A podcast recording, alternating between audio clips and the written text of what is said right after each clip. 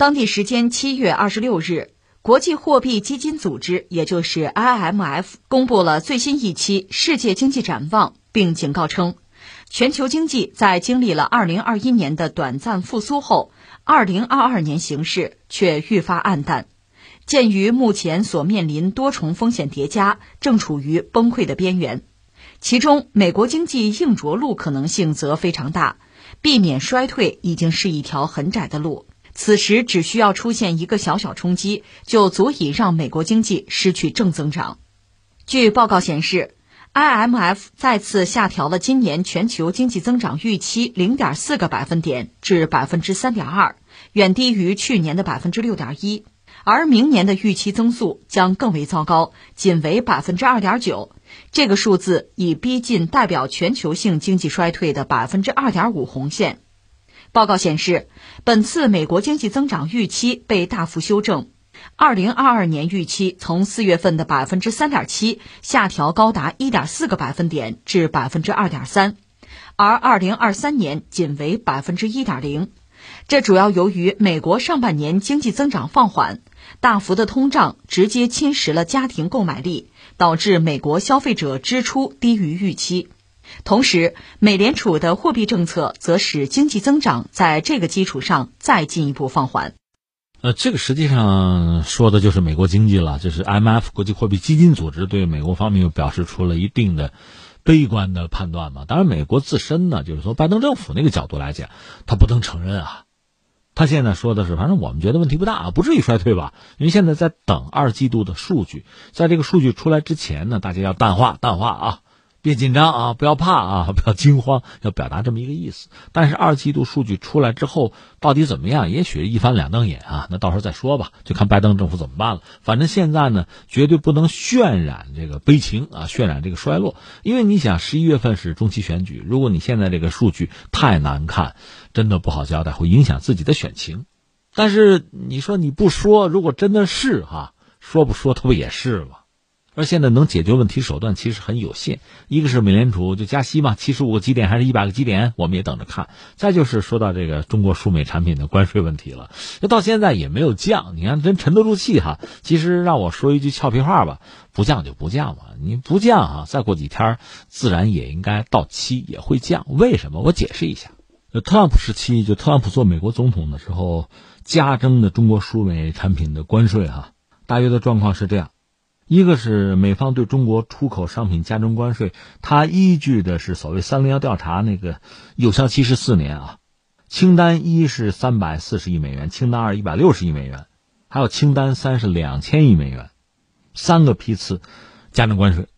因为刚才我们讲“三零幺”调查的有效期是四年，这样的今年下半年会陆续到期。还有一个清单四是一千二百亿，这个在明年的九月份会到期。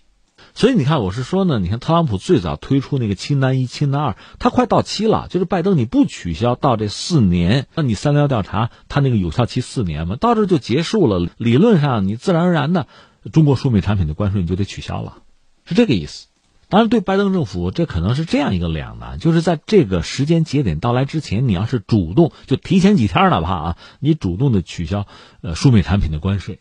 那是不是会被竞争对手骂你向中国投降？那你要不吭声呢？你就等着呗，自然而然的到这个三聊条款这个时间到了之后，它不也取消吗？那就取消。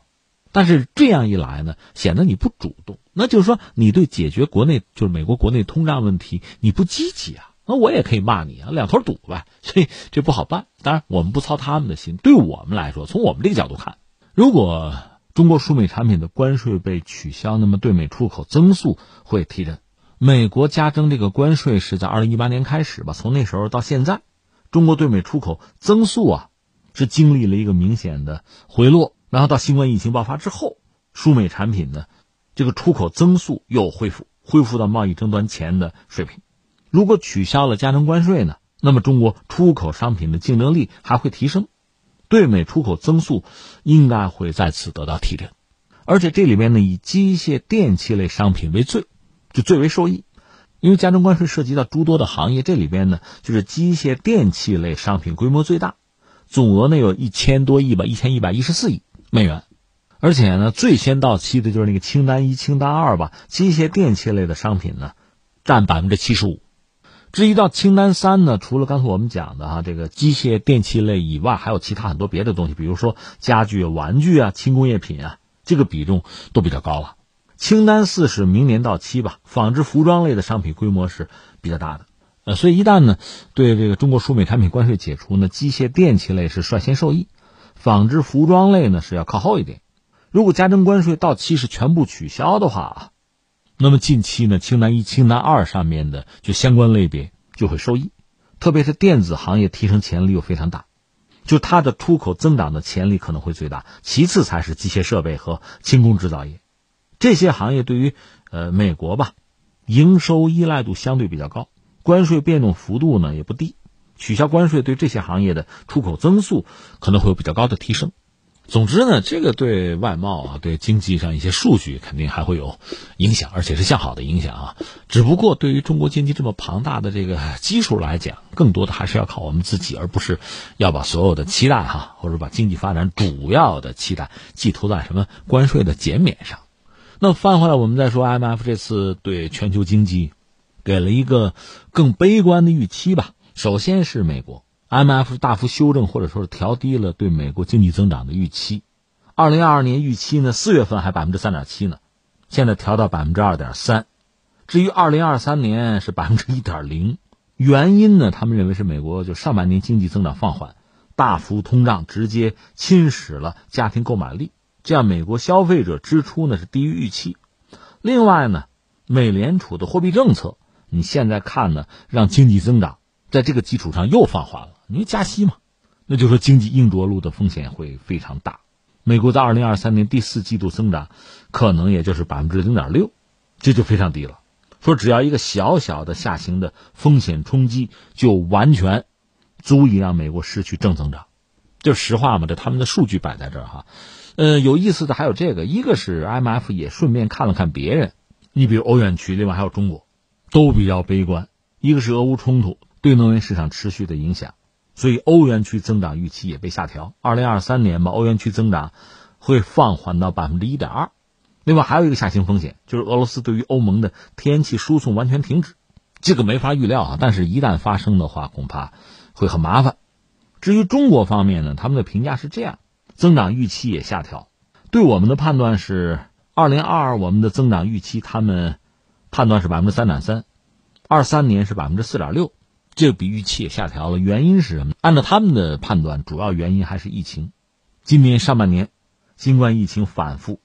另外受到这个房地产市场疲软的影响。不过和欧美经济持续放缓不同，IMF 倒是认为中国有很大的政策空间，也不像欧美一样面临很强的通胀压力，所以呢还可以保持选择更为宽松的政策。他们认为中国财政政策可以。在支持经济方面发挥巨大作用，特别是扶持那些脆弱的企业和家庭。所以，IMF 在中国这儿呢，还是看到今年下半年和明年的经济反弹的空间。最幽默的是什么呢？IMF 预计哈，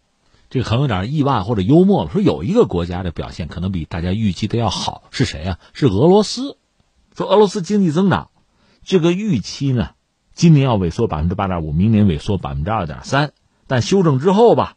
今年要萎缩百分之六，明年是三点五，就是不像想的那么糟。这是国际货币基金组织吧对全球几个主要的经济体大概的一个判断，就是今明年啊，这个经济答卷大约会是这样。但是正所谓人算不如天算啊，计划赶不上变化呀，那未来会怎样？这个还真的是不得而知。最后只能感慨一句是说，如果大家能够啊，真的是把把人类、把文明、把发展、把这些东西作为重中之重去维护、去追求。而不是相互拆台啊，以邻为壑呀，损人利己啊，那可能我们现在看到的局面会好一些吧。